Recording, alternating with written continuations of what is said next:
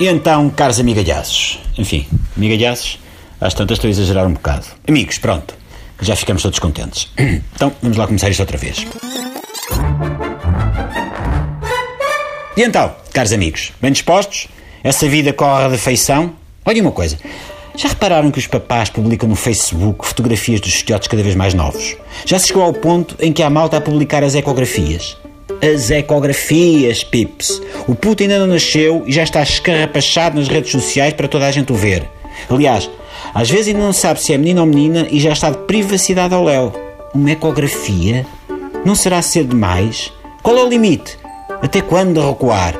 Será que um dia ainda vamos ver gente a publicar fotografias de ovários, de espermatozoides numa lamela?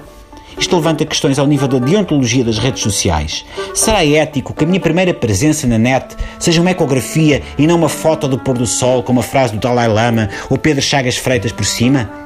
É moralmente defensável postar fotos de uma pessoa em pelota, mesmo na barriga da mãe, sem documentar todo o processo com filmes caseiros ou fotografias online do papai e da mamã a promoverem o aumento da natalidade? E da sustentabilidade, da segurança social? A ecografia pode ser equiparada à fototipo passe para a elaboração do cartão de sócio do Sporting? Se o bebê já tem todo o ar de quem já vai ser um grande terrorista, a ecografia é legalmente válida na lista dos 10 mais procurados do FBI? E com quem é que se pode partilhar a imagem de uma eco? Com o obstetra? Com a avó? Com o fisco? Para pedir logo a redução do IMI? Para quê? Porquê? É para o puto daqui a umas décadas olhar para a ecografia e poder dizer: Eixe, realmente, nos últimos anos perdi muito de cabelo.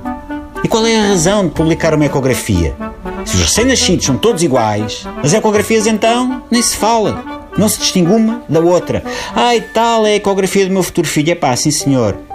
Estás grávido, parabéns, mas esse feto tanto podia ser o teu como um dos putos que a Angelina Jolie e o Brad Pitt agora têm de dividir não se nota a diferença.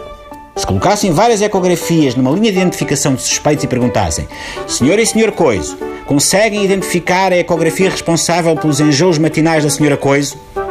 Acham que alguém conseguia identificar a ecografia correta? Nem pensar, exceto as avós.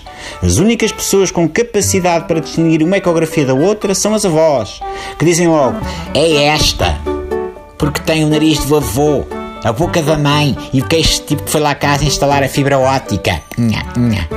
A única ecografia que eu gostava de ver publicada numa rede social seria uma em que, por exemplo, aparecesse a imagem do Elvis ou do Fábio Coentrão.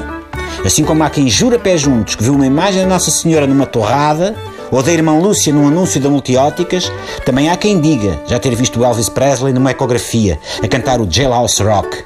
Isso eu também gostava de ver. Isso é que o pessoal podia partilhar nas redes. Agora, ecografias dos futuros filhos? Enfim. Daqui a uns anos acaba-se aquela coisa do andei contigo ao colo. Vai ser, likei a foto da tua ecografia no Facebook. Quer dizer, pelo menos disseram-me que eras tu. Até amanhã.